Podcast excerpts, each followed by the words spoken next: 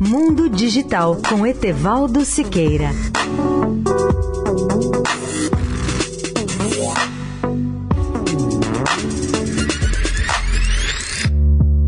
Olá, ouvintes da Eldorado. Durante o dia de hoje saberemos quem será o primeiro turista individual que fará uma viagem em torno da Lua a ser oferecida pelo bilionário Elon Musk, dono da Tesla Motors e da SpaceX. O próprio empresário divulgou que já tem o nome desse primeiro turista particular que reservou sua passagem para fazer essa viagem de ida e volta em torno da Lua. A identidade desse passageiro misterioso será revelada ainda nesta segunda-feira, dia 17. A missão, segundo Elon Musk, é um passo importante para permitir o acesso de pessoas comuns que sonham em viajar para o espaço. Ele lembra que apenas 24 seres humanos foram à Lua na história até hoje. Ninguém visitou esse satélite natural da Terra desde a última missão Apollo em 1972. Mas a empresa SpaceX ainda não divulgou as informações sobre quanto custará uma viagem à Lua. A única dica que Elon Musk deu foi que o preço será acessível à maioria das pessoas comuns de classe média. Pouca gente acredita que pessoas comuns de classe média possam fazer essa viagem. Para se ter uma ideia e uma comparação, a Virgin Galactic, de outro bilionário, o inglês Richard Branson, cobra 250 mil dólares por um bilhete de cada passageiro para um voo de 90 minutos em torno da Terra e que inclui vários minutos em gravidade zero. Uma viagem à Lua teria que custar mais de um milhão de dólares. Qualquer que seja o preço do bilhete para a Lua, o fato indiscutível é que está nascendo o turismo espacial, negócio que parecia ficção até recentemente.